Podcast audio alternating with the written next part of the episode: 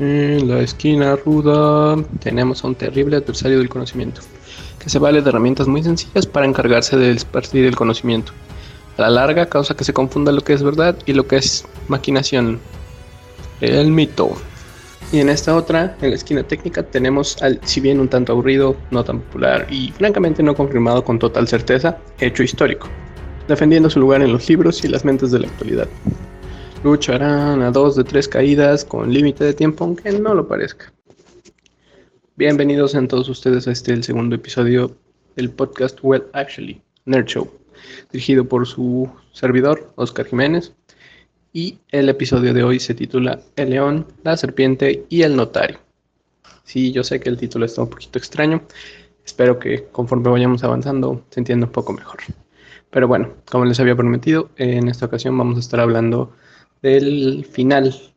Vamos a darle un cierre a el capítulo anterior, que para los que ya lo oyeron, se trata de los mexicas, no se llaman aztecas, pero así están en Age of Empires. Entonces, este, mexicas, aztecas, para fines prácticos es lo mismo, realmente no, pero digamos. En el episodio anterior eh, hablamos de lo que es el origen de los mexicas o aztecas, de dónde vienen, describimos un poquito cómo fueron creciendo en su ciudad principal, que es Tenochtitlán, y cómo fueron expandiéndose, liberándose, porque eran, eran un pueblo básicamente esclavo de otros, y pues cómo se fueron consolidando poco a poco hasta llegar a ser el imperio más grande de la región. También hablamos un poquito de cómo era la vida, ya que se habían establecido como el gran imperio que fueron. Y hoy nos toca hablar de... Un vamos a hablar de varias cosas. Eh, la historia central va a girar en torno a el declive, bueno, como, tanto, como tal un declive. Pero vamos a hablar de la caída del imperio y vamos a poner un, contexto para que se pueda entender perfectamente lo que pasó. Pues bueno, eh, comenzamos y para comenzar me gustaría eh, hablar un poquito sobre la historia que se enseña en las escuelas en México. Muchas veces siento que esta historia está diseñada para ser un poquito patriótico, para que conforme vayas creciendo vayas desarrollando un sentimiento de pertenencia a tu país. Y muchas veces para ello eh, te pintan a los personajes históricos como héroes. Algo importante que deben saber es realmente en la historia no hay buenos, no hay malos. Hay personajes individuales, cada uno con sus propios intereses, que pues frecuentemente hacen cosas a lo mejor terribles, pero muchas veces lo hacen porque esto va de acuerdo a sus creencias y también muchas veces lo hacen por el bien de su pueblo. Si pasan a traerse a alguien más, pero pues a lo largo de la historia realmente lo que ha prevalecido es básicamente quién tiene la voluntad más grande. Entonces, bueno, la voluntad y los recursos, ¿no? Larga historia. Volviendo un poquito al tema, eh, quiero hacer un recuento de lo que al menos yo, que siendo sinceros, no ponía tanta atención en la escuela, recuerdo de mis clases de historia. De hecho, esta semana tenemos una dinámica un poquito interesante, espero que les guste, en la que a las personas que interactúan conmigo en redes sociales, pues les hice algunas preguntas sobre el tema. Y pues nada, espero que, que les guste. Por cuestiones de privacidad, no voy a compartir los nombres de las personas que nos dieron estas respuestas, pero básicamente les hice preguntas de, pues, qué sabían sobre la caída de Tenochtitlán, del, imperio mexica básicamente. Aquí están sus respuestas. ¿A qué crees que se dedicaba Hernán Cortés antes de llegar a, a México? Creo que era soldado. ¿A dónde llegó Hernán Cortés por primera vez a México? Veracruz. ¿Cómo crees que fue la llegada de los españoles a Tenochtitlán? Mm, no estoy segura, pero creo que no lo recibieron, no los recibieron bien. Haciendo un, recuento a lo mejor un poquito más completo.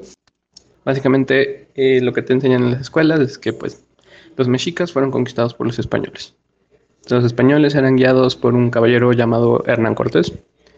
Y aquí empezamos con la historia de la escuela. Eh, según la historia que nos contaron, o bueno, al menos lo que yo recuerdo, eh, te hacen mucho énfasis en que Cortés llega a Veracruz bueno, lo que es hoy Veracruz, funda la ciudad de la Villa Rica de la Veracruz, eh, en un acto mm, que solo se puede describir como valemadrista, quema sus barcos para que la gente que viene con él no escape.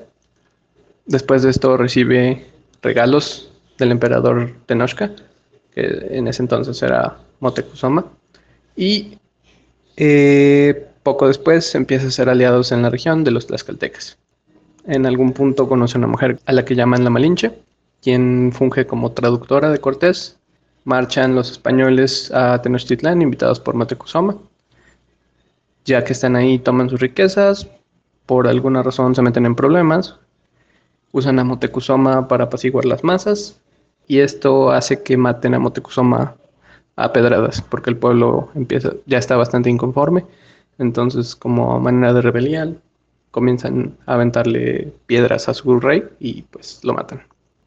Básicamente la creencia popular es que los mexicas estaban bajo el concepto de que los españoles, bueno, principalmente Hernán Cortés, obviamente porque era el líder, era de, la, de alguna manera reencarnación, no reencarnación, era confundieron a Cortés con uno de sus dioses llamado Quetzalcoatl y creyeron que era el dios regresando triunfante a la ciudad. Entonces los españoles huyen de Tenochtitlán, supuestamente quieren huir en barquitos y pues muy tontamente toman todo el oro que pueden, cargan a los barcos y los barcos se hunden con todo el oro y los españoles que pues aparte llevan petos, entonces muchos de ellos mueren. Eh, hay una historia incluso que mientras van huyendo de la ciudad, uno de los españoles toma una lanza y la usa como jabalina para poder saltar un canal y así lograr sobrevivir. Este, se rumora, hay un evento muy conocido en la historia, sobre todo en México, que se llama La Noche Triste, que te lo pintan en la escuela como que es la única batalla que perdieron los españoles contra los mexicas en toda la vida. Después de esto, después de la Noche Triste, los españoles logran reponerse y después de un tiempo sitian Tenochtitlán que aparte había sido azoteada por la viruela. Y entonces un ejército español de 800 personas más o menos logra hacer que caiga la ciudad y pues básicamente es casi todo lo que te dicen.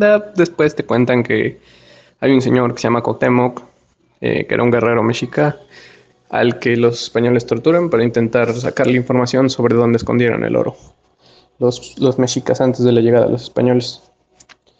Y básicamente, como comenté, yo a veces no ponía atención en las clases o simplemente es porque ya se me olvidó.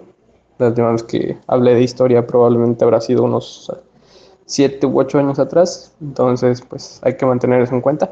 Tal vez ustedes sí ponen atención y saben cosas más, cosas menos. Pero pues bueno, vamos a ver realmente qué pasó.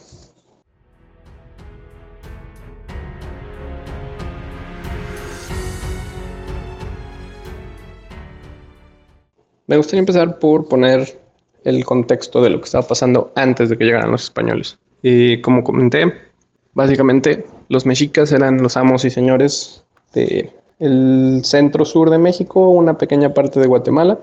Tenían muchos pueblos subyugados y los obligaban a rendirles tributo. De hecho, la economía en Tenochtitlán estaba basada en la agricultura, en el tributo, para lo cual tenían que estar constantemente en guerra, y en menor parte en el comercio sobre todo Tenochtitlán, se basaba más que nada en someter a otros pueblos para que les rindieran tributo y poder extraer las riquezas de estos y llevarlos hacia la capital. Obviamente si tú llegas y quieres imponer tu voluntad, bueno, impones tu voluntad por la fuerza, eh, pues vas a comenzar a hacer enemigos que sí, a lo mejor por miedo te van a pagar, pero pues a la larga te van a resentir. Entonces, pues hay una, hay una creciente inconformidad entre los pueblos mesoamericanos con los, con los mexicas, eh, pero estos pues son simplemente demasiado poderosos. Como comentaba, los mexicas tienen territorios desde el centro de México hasta el sur, hasta el norte de Guatemala, pues, pero hay ciertos puntos estratégicos que nunca han podido tomar. Entre ellos eh, hay un pequeño pueblo en el centro de México que se llama Tlaxcala. Eh, como comenté en el episodio anterior, no se sabe bien por qué los mexicas no habían logrado someter a los tlaxcaltecas. pero un dato que saqué a relucir en el capítulo anterior es que era descrita como una, o sea, la ciudad de los tlaxcaltecas era descrita como una fortaleza que era básicamente impenetrable, incluso con picos de acero y todo. Y pues si se preguntaron por qué dije lo de picos de acero, pues básicamente es porque los españoles, que sí tenían picos de acero, llegaron, vieron la ciudad y la verdad quedaron pues impactados. Pero volviendo antes de, de su llegada, los mexicas no habían podido eh, conquistar estos territorios. Y no eran los únicos. Como comenté también en, al sur de México, en la parte de Michoacán, había un pueblo con el que se habían enfrentado y que no pudieron vencer. Y por último, dentro de las cosas que tenemos que considerar en, que estaban pasando en Mesoamérica antes de esto, es que una serie de sacerdotes le habían advertido al Tlatoani, Tlatoani es el rey de los mexicas, que el fin del imperio se acercaba, que había habido señales celestiales que se habían manifestado y que representaban básicamente eso. Entonces, Motecuzoma, siendo un hombre sumamente religioso y hasta cierto punto supersticioso, lo empieza a creer y está pues en estado de alerta. Algunas de las señales que se mencionan, las más famosas, son un cometa. Los cuerpos celestes tenían mucho, mucho peso en la, en la religión mexica, entonces un cometa que se vio por varias noches era un mal presagio.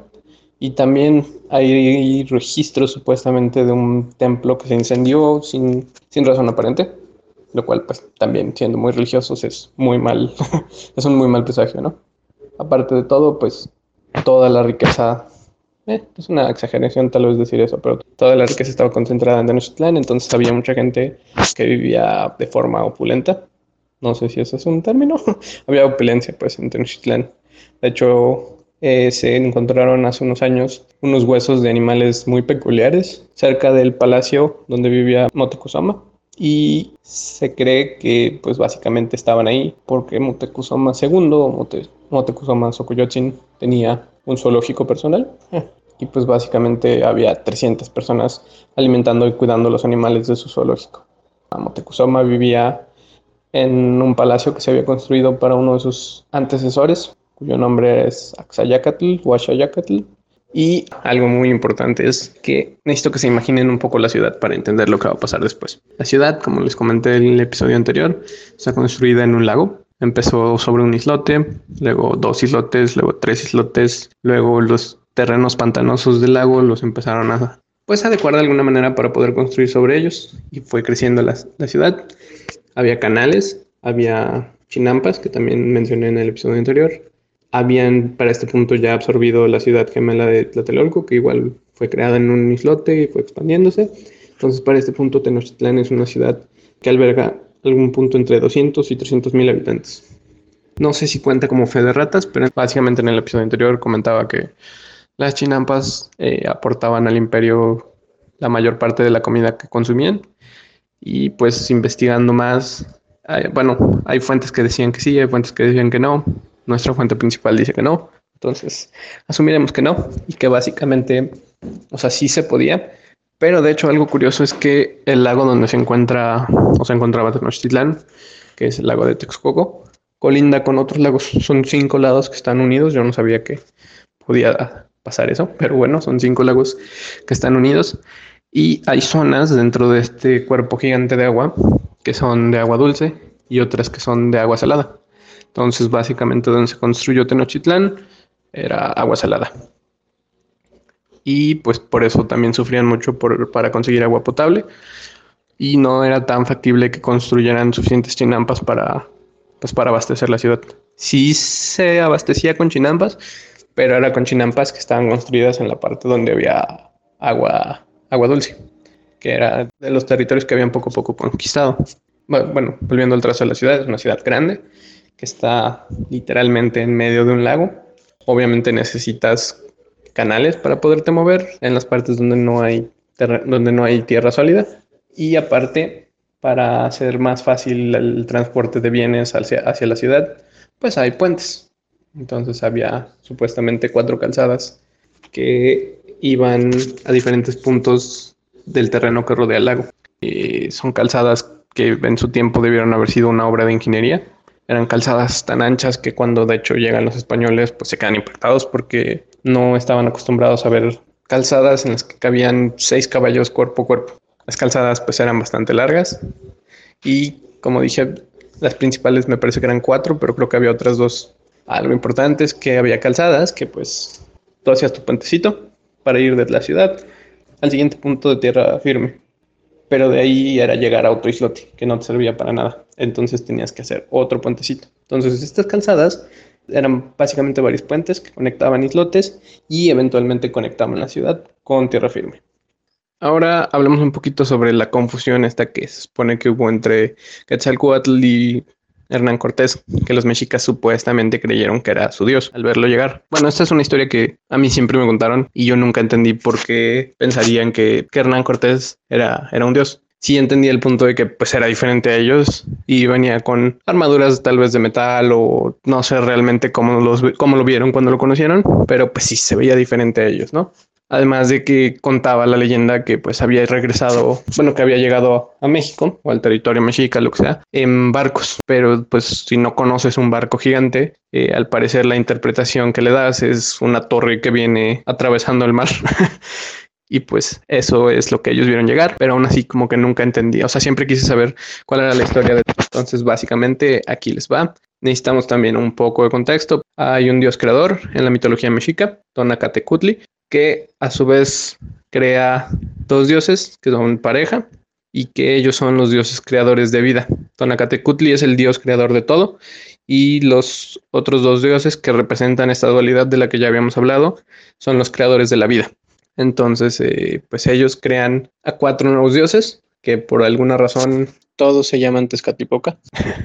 Entonces, pues en algún punto deciden cambiarse el nombre y Básicamente eran cuatro Tezcatlipocas. Al principio se les conoce por Tezcatlipoca, más el color del cual se pintaba en la cara, no sé realmente.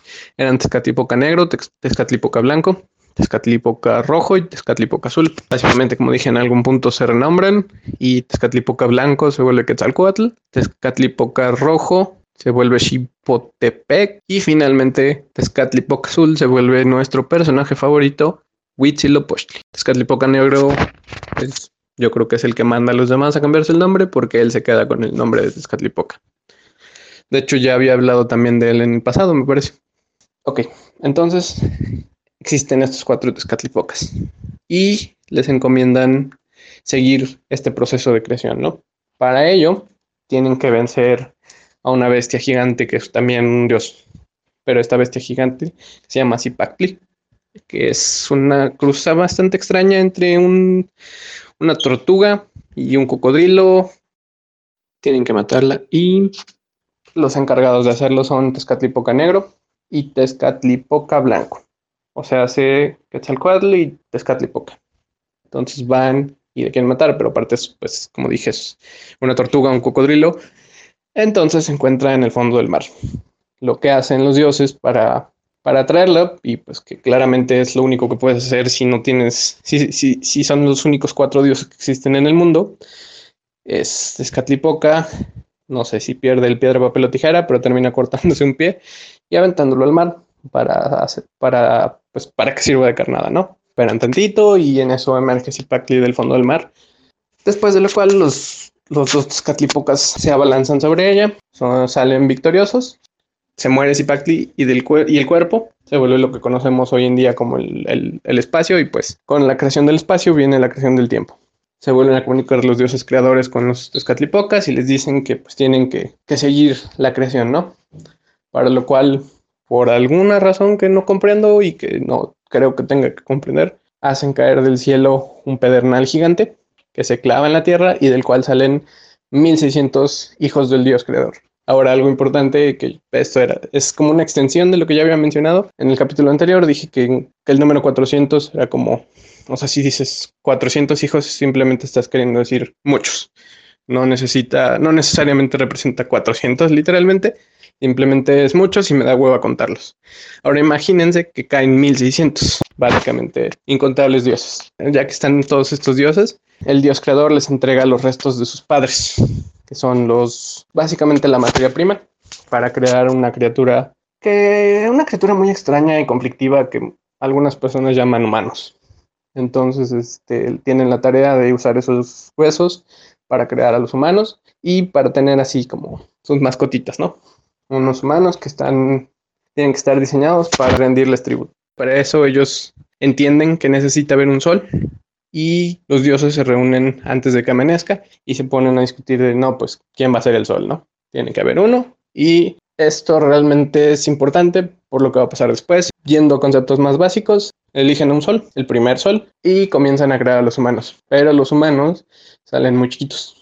Y entonces cuando intentan agarrarlos, se les escapan de las manos y pues dicen, no, pues la regamos, hay que volverlo a intentar. ¿Y qué hacemos con estos? Pues por alguna razón los vuelven peces. En su segundo intento toman los huesos y la idea es hacer a los humanos de barro. Les salen muy grandes, tan grandes y torpes que comienzan a chocar unos con otros, no caben en el espacio que existe. En estos choques se caen, se rompen y forman las montañas, los valles y todo lo que hay en ellas. Dicen, bueno, vamos a intentarlo una tercera vez. Esta vez no vamos a usar barro, vamos a usar maíz. El maíz pues tiene una connotación divina en la mitología mexica. Entonces hacerlos de maíz era como, ah, sí, sí, esto va en serio, ¿no? Los hacen, pero pues al hacerlos de maíz, los humanos nacen demasiado perfectos. Y al ser demasiado perfectos son orgullosos y se rehusan a servirle la tarea para la que fueron creadas, que es rendirle tributo a los dioses. Para enseñarles una lección, los dioses los vuelven monos y dicen, bueno, ya, si no nos sale en esta, nos rendimos. Eligen un cuarto sol, ah, porque cada, cada vez que lo intentaban de nuevo tenían que cambiar de sol. Entonces eligen el cuarto sol y los vuelven a hacer de maíz, con la diferencia de que ahora les crean un corazón. El problema es que el corazón les sale demasiado grande. Y al ser demasiado grande su corazón, estas personas son demasiado buenas y se vuelven improductivas. Dicen, ¿sabes qué? No nos sirven así, vamos a hacer los guajolotes. Pasado pues ya cuatro intentos, cuatro soles distintos, dijeron, no, pues esto no va a salir, ríndanse, desháganse de los huesos, no los quiero ver, me va a dar tentación de volverle a hacer el intento y no quiero eso. Entonces se ponen de acuerdo y todo el mundo se opta por deshacerse de los huesos, menos un Tezcatlipoca, que es Quetzalcoatl. Quetzalcoatl, que hasta, hasta ese punto había sido líder, se rehúsa a rendirse en la tarea que les otorgó su padre. Entonces quiere recuperar eh, las reliquias sagradas, pero pues precisamente para evitar la tentación lo que hicieron los dioses es mandarlos al inframundo, que curiosamente tiene nueve niveles. No sé si ya habían oído esa historia del inframundo y los nueve niveles, pero bueno, tiene nueve niveles y hay un dios que está cuidando el inframundo, que es Mictlantecutli, porque de hecho el inframundo se llama Mictlán. Está Mictlantecutli cuidando los huesos, llega Quetzalcoatl y dice, oye, fíjate que los ocupo, voy a intentar hacer a los manos otra vez. Mictlantecutli le dice, ah, sí, tómalos. Y de último momento cambia de opinión, le dice que no. Eh, se enfrascan ahí en un conflicto, no es precisamente un combate, pero Mictlantecutli hace que sigan a Quetzalcoatl, quien lo engaña para tomar los huesos y llevarlos hacia la superficie. Cuando está a punto de salir, logran matar a Quetzalcoatl.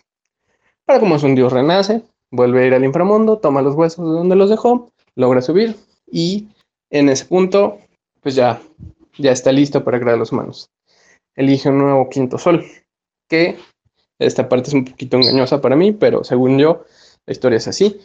No puede ser Quetzalcoatl mismo, pero entonces elige a su hermano, su hermano Huitzilopochtli. Es por esto que los, los mexicas, es por esto que los mexicas pues lo reverencian tanto, porque pues es Huitzilopochtli, es el quinto sol, y los mexicas creían que ellos estaban destinados a la grandeza, porque eran los hijos del quinto sol, eran los hombres que no eran ni demasiado este ni demasiado aquello. Ellos eran los destinados a triunfar. Después de todo esto, pues los hombres empiezan a alabar a los dioses, todo bien por un momento, pero empieza a haber problemas con Cachalcoatl. Hay dioses que no están conformes con su, con su liderazgo, y entre ellos, pues el principal inconforme es este Tezcatlipoca. Tezcatlipoca negro, para ser exactos. Tezcatlipoca está resentido desde que pues, lograron vencer a Zipatli y perdió su pierna. Y al final el que se llevó el crédito fue Cachalcoatl. Entonces está resentido y está buscando un, pretexto. Y cuando menos lo esperan, eh, Quetzalcoatl se los da. Quetzalcoatl en ese momento era el rey de una ciudad que no se sabe si se refieren a ella como simplemente una ciudad ejemplar que en algún punto existió o una ciudad ejemplar que solamente existió en la mitología. Se llama Tula, pero los arqueólogos de hecho dicen que no se trata de Tula Tula, sino que se trata de Tula, una ciudad mitológica, que de hecho se cree está basada en Tenochtitlán en vez de Tula, o en alguna otra ciudad grande que existió antes de, que existieran los mexicas. Quetzalcoatl es el rey y pues ama demasiado su creación, por lo que termina impidiendo que, que haya sacrificios humanos. Esto pues es mal visto entre los dioses porque pues a los dioses les gustaban los sacrificios humanos. Entonces le tienden una trampa. Esa es la gota que derrama el vaso, Tezcatlipoca al mando, este pues pone, levanta a todos los revoltosos y le tienden una trampa. Eh, lo que hacen básicamente es ponerlo hasta atrás. eh, el Tezcatlipoca se disfraza de viejito y le dice, oye, ¿no estás como que ya muy cansado, no te sientes viejo? Y Quetzalcoatl, no, pues sí, pero pues, pues es normal, ¿no?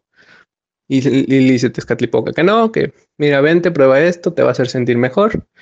Y pues dentro de su, de su curiosidad toma la bebida que le ofrecen, que es pulque, pero no cualquier pulque, es un pulque que tiene hongos alucinógenos para que esté bien chido su trip. Y entonces empieza a tener eh, alucinaciones, empieza a tener este, pues comportamiento de típico mexicano ebrio y empieza a hacer desastres por toda la ciudad.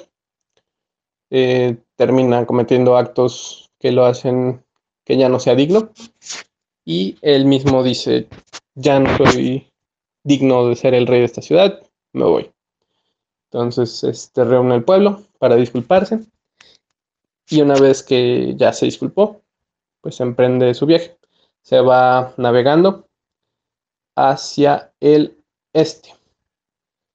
Y antes de irse, pues les dice que perdón, pero que pues volverá a la ciudad cuando crean que, cuando él mismo crea que es digno otra vez. Algo así como lo de Thor. Entonces, este, pues se va y promete regresar y promete regresar por el mar. Entonces, por eso es que algunas personas creen que Motecuzoma pudo haber interpretado la llegada de los españoles como el regreso de Quetzalcoatl. Algo curioso es que nuestra fuente principal, Carlos Matos Moctezuma, dice que, pues, ok, tal vez creyeron que era así, pero pues fue una cosa de 10 minutos, no pudieron haber durado tanto tiempo creyéndolo, ¿no? Porque de hecho también hay por ahí ciertas señales que nos dicen que esa historia es completamente mentira. Pero bueno, volvamos ya al punto. Como comentaba, pues vamos a hacer de lado todos estos mitos, ¿no? Las expediciones españolas para conquistar nuevos territorios, como es bien sabido, llegan a Cuba. En Cuba se establecen, empieza un tipo de gobierno, hay un gobernador, de hecho, de, de Cuba, y Cuba se vuelve el centro, digamos, el mando de control. Las expediciones llegan a Cuba y de Cuba el, el gobernador de Cuba pues tiene autoridad completa y decide qué va a pasar, ¿no? Obviamente rinde cuentas el rey pero bueno, entonces el, gobernador de Cuba en ese entonces era Diego de Velázquez. Como dije, pues él tenía el poder y todo. Y la expedición que, de la cual era líder Hernán Cortés estaba programada para salir en febrero de 1519. Pero justo cuando va a salir, Diego de Velázquez dice, no, ¿sabes qué? Siempre, siempre no, no, no salgan. Ahorita quédense aquí y vemos qué onda, ¿no? Pero Hernán Cortés, llevado por, por sus ganas de explorar, por su codicia, por lo que sea, desobedece las órdenes de Diego de Velázquez y emprende el camino. Como dije, no sé si esa es una idea que solo yo tenía, pero no llega a Veracruz. Eh, la, la, expedición de Hernán Cortés llega primero a las playas de Cozumel. Ahí es cuando dices, pues era básicamente destino, ¿no? Cuando llega a Cozumel, Hernán Cortés sabe que años atrás hubo una expedición que naufragó y anda buscando a los náufragos.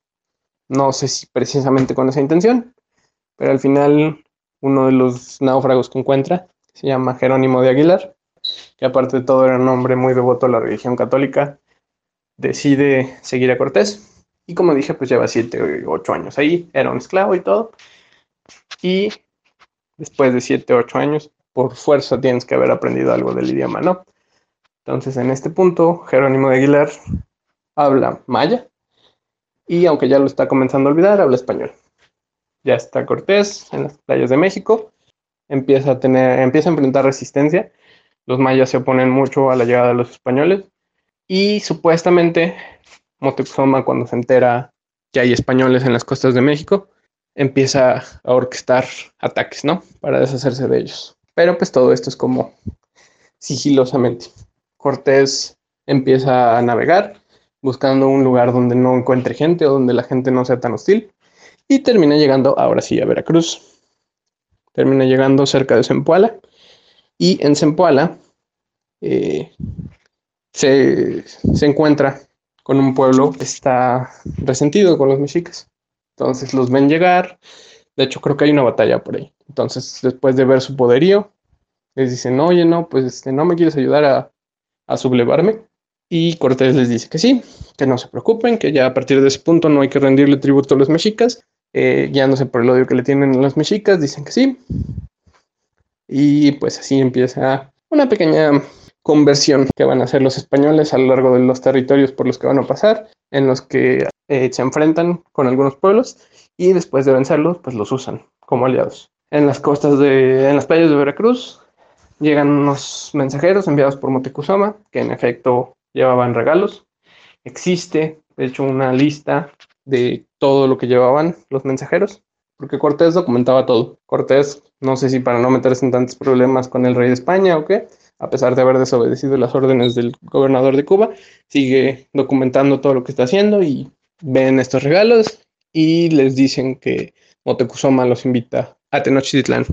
Los españoles pues ven los regalos y se quedan impactados y dicen, no, pues sí, sí vamos. Empiezan a emprender el camino, en algún punto llegan a Tlaxcala, tienen unas pequeñas, una serie de batallas con Tlaxcala y pues cuando los derrotan no, no arrasan con todo el pueblo, cuando los derrotan en combate, los tlaxcaltecas quieren hablar con ellos, están en la misma situación que la gente de Zempoala y también están de acuerdo con hacer una, una alianza con los españoles para poder ponerle fin a los mexicas. Eh, dentro de estas batallas que tenía Cortés con los pueblos por los que fue pasando, se enfrentó a un pueblo en el que después de vencerlo dijeron, ¿sabes qué? Nos rendimos y como que prueba de eso es que, pues mira, toma, aquí están un número determinado de mujeres, llévatelas. Dentro de las cuales iba un personaje que se conoce como la Malinche. La Malinche, cabe aclarar, no era mexica, pero hablaba náhuatl porque era la hija de un cacique y las hijas de los caciques en ese entonces pues tenían que estar bien preparadas. De hecho, la Malinche se cree que hablaba varios idiomas, entre los cuales hablaba el náhuatl y hablaba el maya. Ahí es cuando ya empiezan a poder tener los, los españoles una conversación, digamos, con los, con los mexicas. Eh, los que hablan español se comunican con Jerónimo de Aguilar, que habla español y habla maya. Y Jerónimo de Aguilar se comunica con la Malinche, que habla maya y habla náhuatl. Entonces es ahí, o sea, son las tres partes como que yo siempre entendí que solamente era la Malinche, pero no, hay otro intermedio, que es entonces una triangulación español, maya, maya, náhuatl. Y bueno, entonces ya con traductores, habían sido invitados por Motecuzoma, que les llamó la atención con los regalos, y habiendo hecho aliados a lo largo de, de, su travesía, emprenden el camino hacia Tenochtitlán. Eh, se cuenta, de hecho, que en el camino sus aliados los hicieron cambiar de curso varias veces para evitar trampas de los, de los mexicas y eventualmente llegan a Tenochtitlán. Cuenta la leyenda que Moctezuma sale a recibirlo, siendo cargado en una especie de carrito por sus, por sus sirvientes.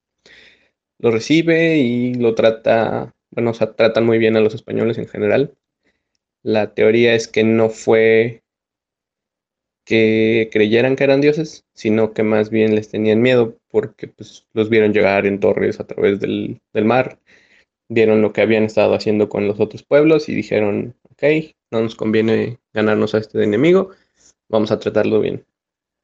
Entonces, este, pues, los reciben con los brazos abiertos, de hecho los permiten que se hospeden en el palacio de Ashayacatl, que era donde vivía Moctezuma, Moctezuma, perdón, y, eh, pero algo que es importante que recalcar es que no solo llegaron los españoles, eran los españoles y varios contingentes de, sus aliados. Entonces, pues me imagino que debió haber sido difícil para un mexica ver entrar a unos desconocidos acompañados de tu, de tu enemigo más, de tu, de tu acérrimo enemigo. Entonces, pues tal vez desde ahí empezó el resentimiento hacia Motecuzoma por recibirlos. Eh, pues básicamente cuenta la leyenda que sí los trataron como si fueran reyes, como sus invitados de honor. Cuenta la leyenda que los españoles mandaron a traer más oro y Motecuzoma ordenó que se los fueran a conseguir. Y que tuvieron, hicieron que varios artesanos fundieran el oro para poderlo moldear y metérselo en, los, en sus petos, básicamente. De hecho, por ahí encontraron una pieza de oro así gigante. Pero pues también se cree que los mexicas no usaban tanto el oro. Entonces se cree que de hecho la cantidad que los españoles creyeron que los mexicas tenían era pues básicamente una mentira. Porque ese oro que tuvieron en ese momento para ellos era el oro que habían amasado después de tantos años de conquista y todo y de todas estas regiones que estaban bajo su dominio en México. Entonces, pues no había tanto oro como los españoles creían, pero pues dijeron si tienen la capacidad de mandarnos estos regalos, pues por algo debe ser, ¿no? Les decía que están en el palacio de Xoyacatl, eh, se quedan ahí un tiempo, los tratan como, como reyes y por alguna razón que no he terminado de entender, deciden los españoles aprender a Motecuzoma. Entonces, ahora Motecuzoma es sigue siendo de alguna manera Tlatuani, pero es este prisionero de los españoles. Obviamente esto hace que crezca el resentimiento, empiezan a poner un poco tensas las cosas y en esos momentos llega a las costas de México un tal Pánfilo de Narváez, que es eh, la persona que mandó Diego Velázquez para que fuera a aprender a Hernán Cortés, ya que como les comenté al principio, Hernán Cortés era básicamente un fugitivo. Al enterarse de esto, eh, Hernán Cortés decide salir a encontrarlo acompañado de sus aliados y deja en Tenochtitlán a unos cuantos españoles para que mantengan, digamos, cierta manera el control y el orden de la ciudad. Esto pasa a lo largo de un par de meses y eh, pues todo este tiempo Moctezuma es prisionero, ¿no?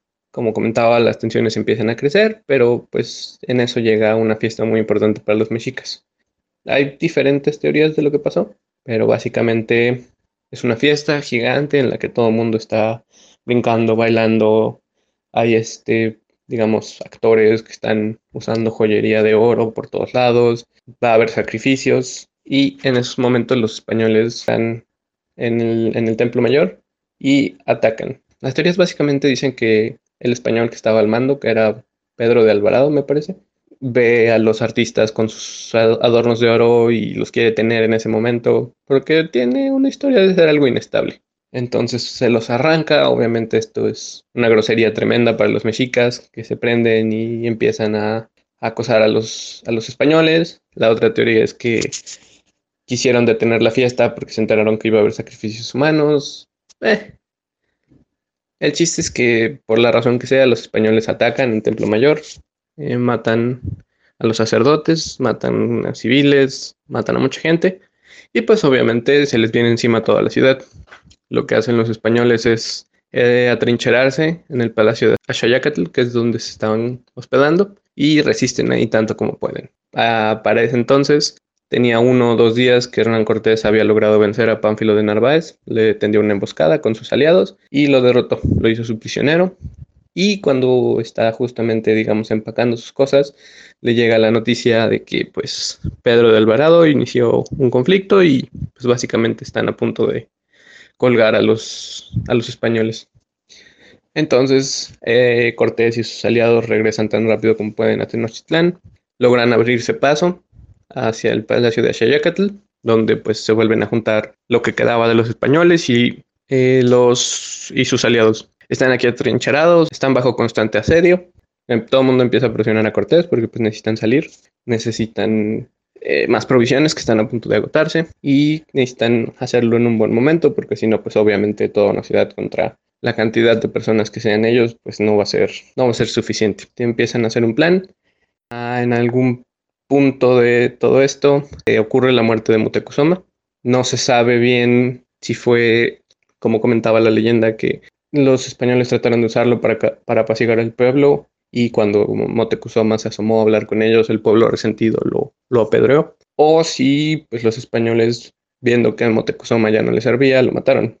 Porque una vez que pasó lo del Templo Mayor, los mexicas dicen, tenemos un Tlatoani que no está haciendo nada, que es básicamente prisionero de los españoles, hay que elegir uno nuevo. Entonces eligen a un nuevo Tlatoani, que es Cuitláhuac, y pues ya tienen un nuevo rey, ya Motecuzoma no le sirve para nada, entonces se cree que pues en un arranque de ira o cuando decidieron partir, pues lo mataron. De hecho, el, experto, que es nuestra fuente principal, de hecho dice que no cree que los mexicas lo hayan matado porque se cuenta que al final pues, le dieron un funeral digno de un Tetuani y que de alguna manera lo siguen respetando. El chiste es que como quiera que sea, Motecuzoma se muere, queda al mando Huitláhuac. Aquí es cuando llegamos al evento conocido como la Noche Triste. Esta es una de esas historias que a veces la realidad supera la ficción. Piensen un poco en el escenario. Están encerrados en un palacio dentro de una ciudad que básicamente es una isla, pero no es completa, sino que es, una ciudad que está compuesta por varios islitas naturales o artificiales, como sea, que es atravesada por canales para todos lados y está conectada con tierra firme por medio de calzadas. Entonces los españoles están encerrados atrincherados en un, en un palacio en una de las esquinas y de las seis calzadas pues solamente una les queda relativamente cerca. Empiezan a armar su plan para salir. Problema es que pues obviamente los mexicas no querían que saliera. Entonces lo que hicieron fue cerrar los puentes de alguna manera. Los españoles logran armar un puente de madera móvil, o sea, literal improvisan un puente hecho de madera por el que pueden cruzar y luego levantarlo y llevarlo a la siguiente parte. Y aquí entra en juego lo que les decía de, las calzadas. son bastante amplias, pero no iban directamente de la ciudad hacia tierra firme, sino que tenía que pasar por varios islotes. Entonces ellos, los españoles, toman y ponen su puentecito para atravesar, digamos, canales, no recuerdo el término específico, digamos, canalitos, para llegar a un islote. Levantan su puente, lo vuelven a poner y tienen que hacer esto seis veces. Pasan los primeros tres o cuatro sin mayor problema, pero cuenta la leyenda que que quieren hacer los mexicas es rodearlos. Y cuando llegan al cuarto tramo, es ahí donde los están esperando los mexicas. Y de la nada ven que empiezan a salir mexicas de todos lados para empezar a atacarlos. Para este entonces los mexicas ya habían entendido que los españoles tenían una gran ventaja por el, por el uso que ellos hacían de los caballos. Entonces se preparan con lanzas largas para que cuando los caballos vayan pasando, pues básicamente lo que hacen es poner las lanzas gigantes para que cuando los caballos vayan pasando, pues salgan heridos y pues se hiere el caballo y sale volando el jinete pues obviamente tienes a toda una ciudad en contra, tienes las de perder, lo único que quieres hacer es salir corriendo. Entonces, pues así, eh, repelen el ataque como pueden, que aparte los empiezan a atacar desde canoas que van pasando al lado del puente, de la calzada, y como pueden, los españoles siguen avanzando, siguen avanzando. Cuando logran llegar a la sexta, ahí es cuando se supone que ya estaba todo básicamente perdido y se da el, eh, es un evento que se conoce como el Salto de Alvarado, que es este personaje que había quedado al mando cuando Cortés se va, venía cuidando la retaguardia y para cuando le toca pasar el último tramo, el puente ya está básicamente inservible. Entonces lo que hace Alvarado es que viene con su lanza, viene sobre un caballo, hace que salte el caballo y al final el caballo se va a quedar corto para llegar al otro lado del canal y Alvarado supuestamente clava su lanza, y logra llegar al otro lado. Salen corriendo como pueden, los, obviamente los van persiguiendo los mexicas y corren los españoles hasta el siguiente pueblo más cercano, donde se protegen unas horas, esperan a que pase la amenaza, se reagrupan y es ahí donde se supone que ocurre el evento de la noche triste que en la escuela muchas veces te dicen que pues Cortés se sentó a llorar en un árbol y todo, pero supuestamente un análisis más detallado nos dice que nunca se habla de un árbol, y nunca se dice específicamente que haya sido Cortés. Tal vez sí fue así, tal vez no. El chiste es que no hubo, no hay como tal un árbol y pues no es algo así tan, tan relevante. Obviamente, pues vienes de perder una batalla increíble eh, en la que muere mucha gente. De hecho, muere entre estas personas el sobrino del gobernador de Cuba. Entonces, pues sí, sí tiene una carga muy emocional, ¿no? Entonces, eh, los mexicas les dan casa por unas horas, pero después regresan. Y la razón por la que los mexicas no lo siguen más es porque una parte de los españoles regresa hacia Tenochtitlán. Entonces, pues como táctica de guerra, pues no es bastante, no, no, es una buena opción seguir a un enemigo cuando sabes que se está separando y una parte está regresando hacia tu ciudad, porque cuando tú quieres regresar, entonces tú tienes las de perder. Entonces lo que quisieron hacer es evitar que le cerraran el paso a ellos, porque el contingente que había regresado se supone que era bastante grande. Entonces, pues se concentran en acabar con ese contingente y solamente les dan casa a los otros españoles por un tiempo. Una vez que los españoles a eso de las 6 de la mañana se dan cuenta que ya no va a regresar nadie y que no los están siguiendo, pues emprenden el camino otra vez. Obviamente, pues acabas de perder una batalla gigante en la que murieron muchos de tus aliados. Y lo primero que les viene a la mente es, pues, ¿qué va a pasar con los tlaxcaltecas? Los tlaxcaltecas, pues de alguna manera están comprometidos con esta guerra que ya, que ya iniciaron. de una u otra manera pues ya están dentro. Entonces pues se sientan a platicar con los españoles y empiezan a planear su siguiente ataque. Lo que empiezan a hacer es analizar cómo pueden atacar la ciudad teniendo pues de alguna manera una desventaja lo que deciden hacer es básicamente sitiar la ciudad, pero pues es un poco complicado sitiar una ciudad que está en medio de un lago, porque pues sí puede cerrar las calzadas, pero una muy buena parte del comercio y del transporte de bienes en la ciudad se hacía por medio de canoas y pequeños barquitos. Entonces lo que hacen los españoles es eh, regresar por sus barcos. Cuenta la leyenda que Cortés para evitar que, sus subordinados huyeran, quemó sus naves, pero esto no es cierto, que lo que pasa realmente es que las manda a encallar. Es de todas maneras un incentivo para que no se escapen, pero nunca las queman. Entonces van, las recuperan y lo que hacen es transformarlas en unos bergantines, que es un barco bastante más chiquito que lo que usaron los españoles para llegar, pero pues eran barquitos que podían navegar en un río o en un lago en este caso. Entonces el plan es sitiar la ciudad, cerrar las calzadas con obviamente ejércitos de infantería de alguna manera y eh, el lago lo van a proteger con estos bergantines. Logran formar 13 bergantines y se empiezan a preparar. Por el otro lado, en Tenochtitlán, como comenté, queda Cuitlagua calmando, pero cuando se van los españoles, llega una epidemia de viruela a la ciudad de Tenochtitlán. Eh, pues es una enfermedad nueva para la que los mexicas no están preparados. Hacen lo mejor que pueden para combatirla, pero pues obviamente reciben un fuerte golpe y es peor aún porque dentro de las personas que mueren debido a la viruela está Cuitláhuac. Cuitláhuac muere a los 80 días de haber tomado el poder y en su lugar queda un joven guerrero llamado Cuauhtémoc y pues está preocupado, ¿no? Cuauhtémoc, por lo que sabemos, era un hombre que a pesar de ser joven era un guerrero excelente, era un estratega y comprende el peligro que representan los españoles. Saben lo que les han hecho a los otros pueblos y saben que está aliado con, al menos con los tlaxcaltecas. Entonces lo que hacen los mexicas es recurrir a sus más acérrimos rivales para intentar formar un frente unido en contra de los españoles los mexicas tratan de hablar incluso con los purépechas, que eran los que los habían derrotado en Michoacán, pero pues reciben una negativa. Obviamente, entre la noche triste y que llegan de nuevo los españoles a Tenochtitlán, pasa casi un año. A lo largo de este año, pues cada quien hace sus preparaciones. Cuauhtémoc sabe que Tenochtitlán está en riesgo, entonces lo que hace es manda a presionar aún más a los a los pueblos vasallos y manda a recoger toda la comida que puedan y todas las producciones que puedan para llevarlas a Tenochtitlán. Y por el otro lado, Cortés empieza a llevar a cabo su plan de crear los bergantines, a hacer una estrategia. De hecho, se cree que durante este periodo fue cuando hicieron el primer plano de Tenochtitlán para poder enseñarlo en sus juntas de guerra y que este plano sería después enviado al rey de España, Carlos V. Eh, también como parte de la preparación de guerra de los españoles, saben que su mejor su mejor apuesta es eh, acudir a los pueblos resentidos con los mexicas. Entonces empiezan a juntar más pueblos. Entonces básicamente las fuerzas en cuestión de números están bastante balanceadas, pero pues realmente las estrategias utilizadas por los españoles son, son superiores.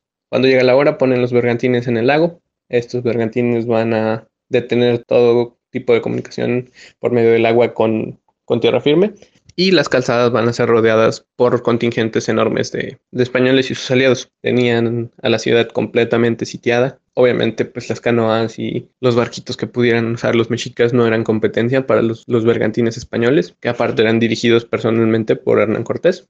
Entonces, este comienza el sitio de la ciudad. Como parte de este sitio, mandan a cortar el abastecimiento de agua, de agua potable de la ciudad de Tenochtitlán que era un acueducto que venía, me parece, de Chapultepec. Y entonces, pues a pesar de que Cuauhtémoc se preparó para, para una situación así, había comida y había agua, pero eventualmente pues se iba a terminar.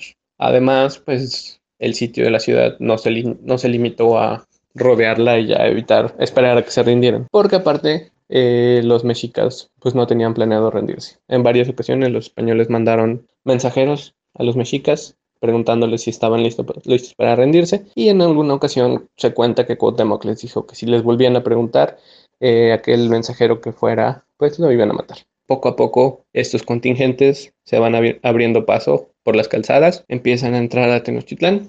De hecho, pues eventualmente toman Tenochtitlán y la última defensa de los mexicas es en Tlatelolco. Ahí se encierran todos, este, pues van resistiendo tanto como pueden, pero se les van agotando los, los recursos, el territorio pues como comenté, el pueblo mexica era bastante orgulloso, era un pueblo de guerreros y su ejército estaba conformado principalmente por hombres. Pero hay recuentos de que en su última defensa incluso las mujeres formaron parte de los contingentes que trataron de repeler a españoles y, sus aliados. Obviamente muere mucha gente y de hecho el conflicto termina únicamente porque capturan a Cuauhtémoc. Capturan a Cuauhtémoc tratando de huir por el lago con su familia. Cuenta la leyenda que pues intenta resistirse de alguna manera, pero pues lo rodean y le están apuntando con sus armas, entonces pues ya decide rendirse, lo toman prisionero y es entonces que llegamos al final de, pues no al final de la historia, pero esto marca la caída de Tenochtitlán.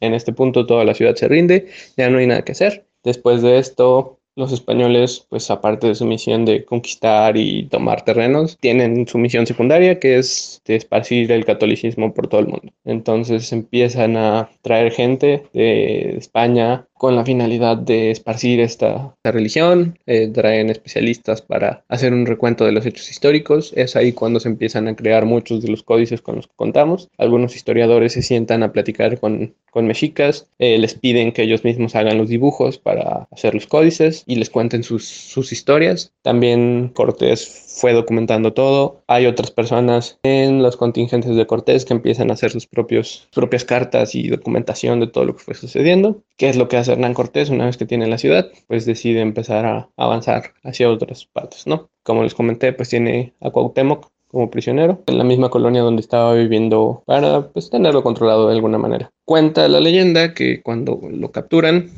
lo llevan ante Hernán Cortés y lo que empiezan a hacer es preguntarle dónde está el oro. Cuauhtémoc, como el guerrero honorable que es, decide no contarles nada, pero también empiezan a interrogar al señor de Tlatelolco. al principio ninguno de los, dos, de los dos habla, pero eventualmente Hernán Cortés se harta y decide pues empezar a torturarlos. Se cuenta que incluso lo hace personalmente y la tortura que está documentada es que les metieron las extremidades, me parece que fueron las manos, en aceite hirviendo. Cuauhtémoc se resiste aún así, pero el señor de Tlatelolco empieza a decirle a Cuauhtémoc que pues, ya por favor les diga dónde está, ¿no? Cuauhtémoc le llama la atención, le dice que esa no es la forma de ser un guerrero honorable y pues no sé si producto de toda esta tortura o simplemente por cosas de la vida, eventualmente Cuauhtémoc les dice que cuando se, fueran los españoles, como sabían que lo que les interesaba era el oro y pues el oro para los mexicas no tenía la misma importancia, decidieron simplemente tirar el oro en un pozo, en una laguna. Cuauhtémoc es entonces prisionero de Hernán Cortés y cuando Hernán Cortés tiene que salir de la Ciudad de México decide llevárselo. Pero pues Cuauhtémoc ha sido interrogado varias veces o bueno, entrevistado varias veces por, por los historiadores que mandaron de España para pues hacer el recuento y pues poco a poco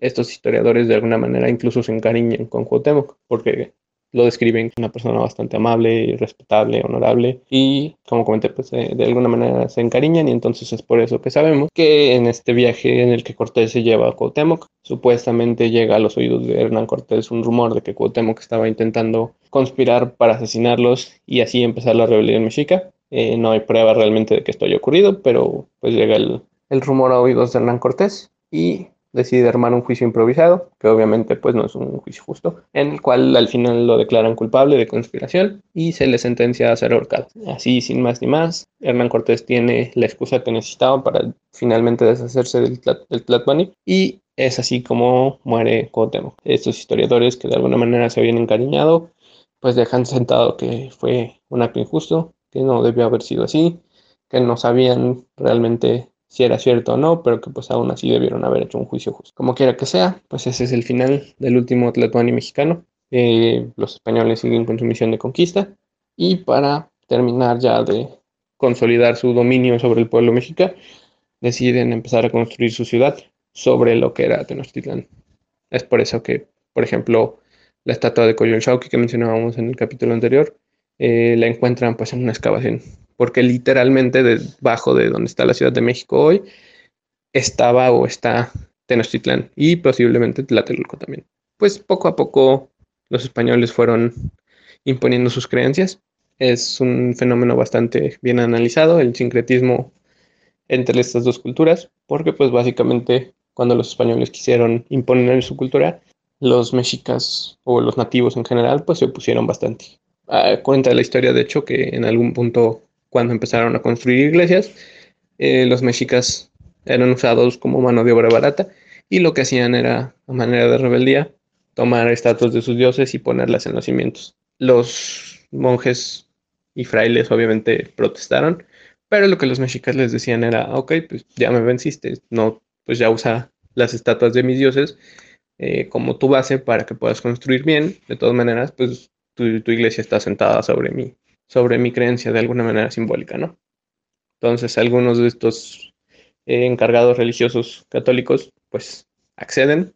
Lo que no sabían era que, pues, los dioses particulares que utilizaban los mexicas, por alguna razón tenían la tradición de representarlos precisamente boca abajo. Lo que hacen los españoles entonces es comenzar a explotar las similitudes que hay entre la religión católica y la religión mexica o las tradiciones en general. Entonces le dicen, mira, aquí este, no sé, una figura importante en tu religión es Coatlicue. Para mí esta es una virgen, ¿no?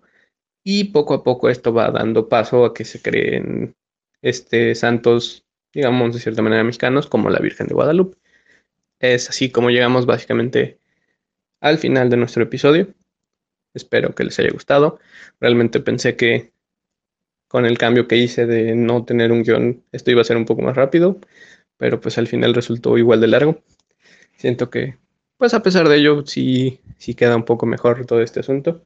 Siento que traté de no omitir tanta información y que a pesar de ello pues se hizo de cierta manera un poco más, más agradable el asunto, ¿no? Más, un poquito más fluido. Entonces pues espero que les haya gustado el cambio. Verdaderamente, como dije en el episodio anterior, antes que nada, gracias por, por escucharme. Gracias si escucharon los dos capítulos, la verdad. Uno más y les selló su tarjetita de un yogur gratis.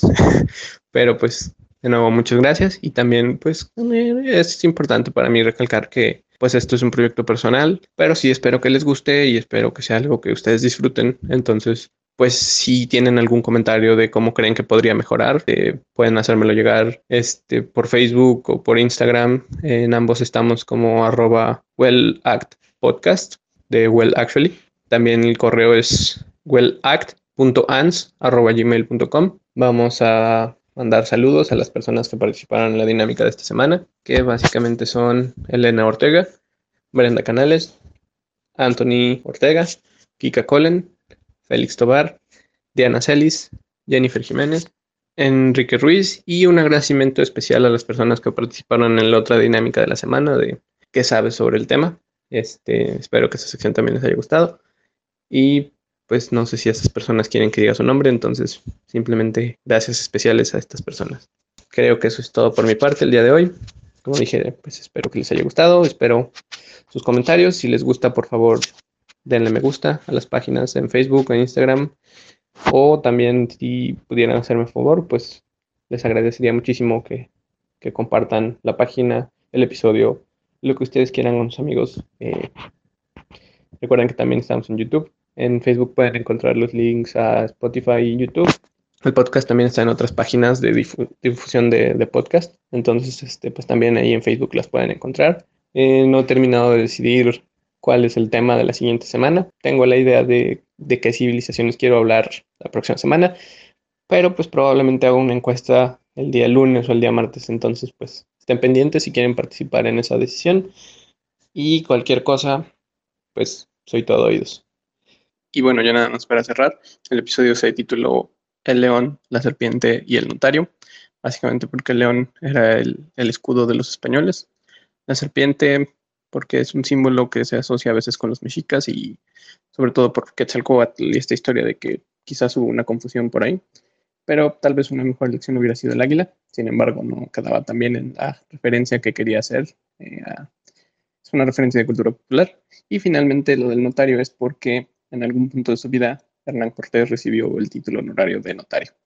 Él estudió en una universidad y aunque al parecer no terminó, tenía conocimientos como jurista y como escriba, y por sus obras en, la isla de Santo Domingo le nombró notario honorario.